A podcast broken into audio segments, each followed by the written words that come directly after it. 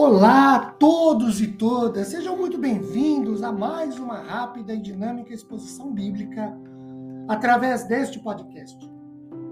Meu nome é Ricardo Bresciani, eu sou pastor da Igreja Presbiteriana Filadélfia de Araraquara, situada na Avenida Doutor Leite de Moraes, 521, na Vila Xavier.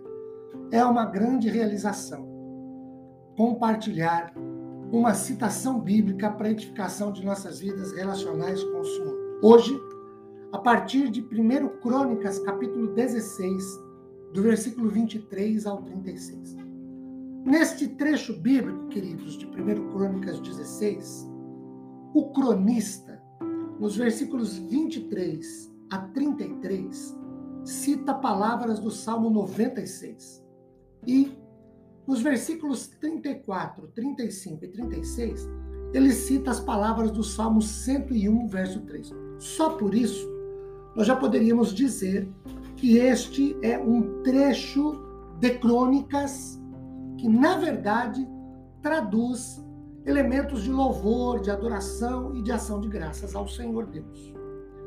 Além disso, eu ainda quero destacar duas coisas.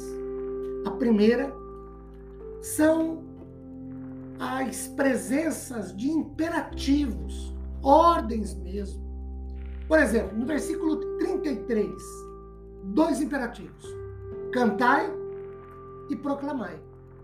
No versículo 34, dois outros imperativos: anunciai e tributai.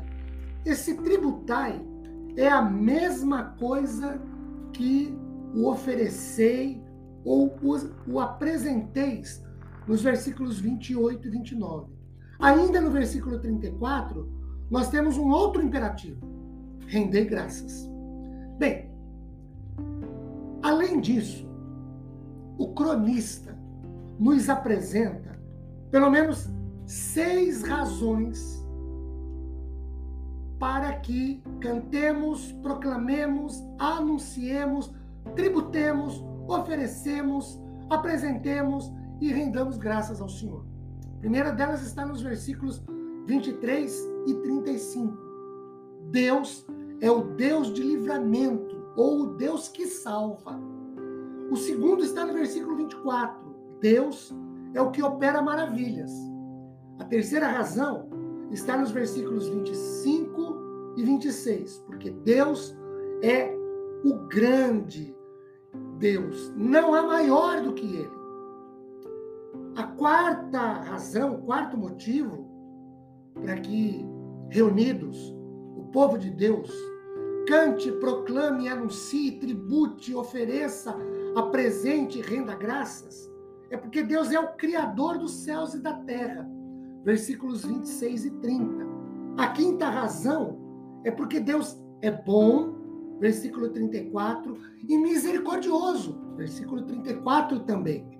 E a sexta razão, versículo 33, é porque Deus, esse Deus, que é o Deus do livramento, que salva, que opera maravilhas, que é grande, que não há maior que ele, que é o Criador dos céus e da terra, que é bom e misericordioso, é o Deus que julga, que faz juízos. Essas são razões apresentadas pelo cronista para que o povo reunido louve e dê graças ao Senhor.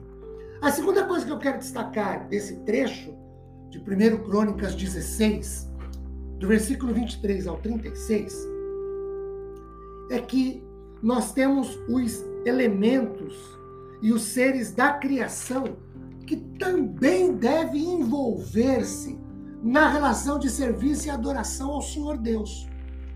E quatro, pelo menos, eu quero destacar. Primeiro são as nações, os povos, as famílias, as nações, podemos ver nos versículos 24 e 31. Os povos, no versículo 24 e 28. As famílias, no versículo 28. Depois, nós temos os seres, é, os elementos da criação, da natureza. Primeiro, terra, planeta, versículo de número 30. Porque Deus afirmou, verso 30. Depois os céus, versículo 31. Porque Deus os fez, versículo 26. E por último, o mar, versículo 32. Temos ainda o campo, também no versículo 32, e as árvores no versículo 33. Então percebam aqui, queridos, que nós temos elementos da natureza, seres da natureza, criados por Deus, que devem se envolver. O Senhor Deus é aquele que deve ser louvado, honrado, engrandecido. O Deus que reconhecidamente deve se dar graças. E aí, toda criatura e toda criação deve se envolver nesse momento de louvor e adoração. Isso é o que nós temos nesse trecho de 1 Crônicas 16, de 23 a 33. Meus queridos, que Deus nos dê abundantemente de sua graça, nos console, conforte, acrescente-nos fé após ouvirmos essa reflexão de sua palavra.